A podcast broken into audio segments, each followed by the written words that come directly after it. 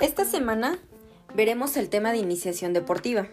En muchas ocasiones, pues comenzamos a practicar un deporte por recomendación de algún familiar o un conocido o bien porque admiramos a algún deportista famoso y soñamos ser como él o como ella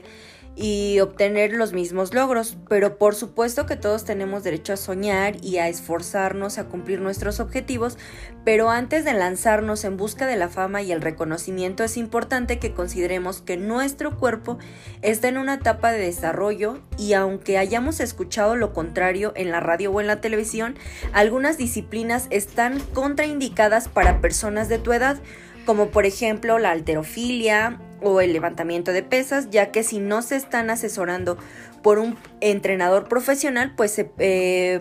pueden fácilmente cometer un error de hacer esfuerzos descompensados, cargar pesos excesivos y poniendo en riesgo la integridad de los huesos y afectando negativamente el crecimiento y el desarrollo de nuestro organismo. Y de ahí pues la necesidad de contar con opciones que nos permitan desarrollar nuestras potencialidades sin que éstas signifiquen un, un, este, un perjuicio para nuestra salud. Y pues es sin duda la actividad física el medio ideal para tener nuestro acercamiento inicial a un deporte ya más formal. Eh, la iniciación deportiva será entonces pues el resultado de conocer todos los elementos que integran a uno o más deportes formales y, y hay que familiarizarnos con dichos elementos, hay que desarrollar tanto las habilidades básicas como las técnicas que nos permiten practicarlo, así como la adquisición gradual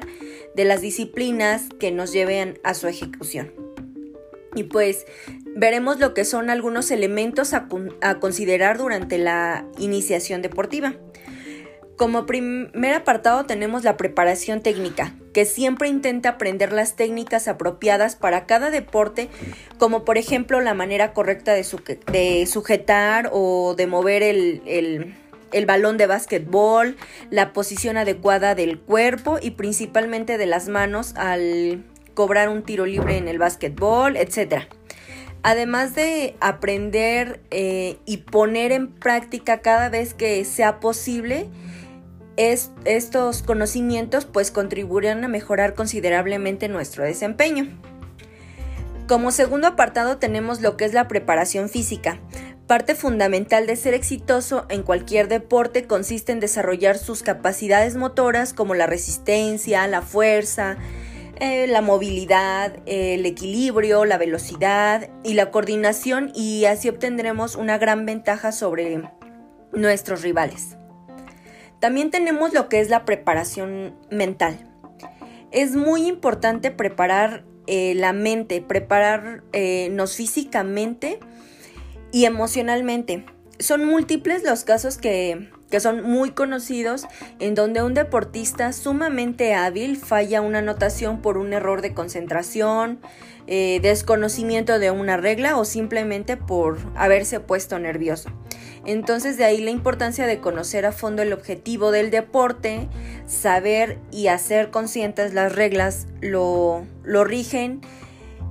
que lo rigen y pues también mantener una actividad de esfuerzo y cooperación con los compañeros y principalmente pues debemos de disfrutar el juego.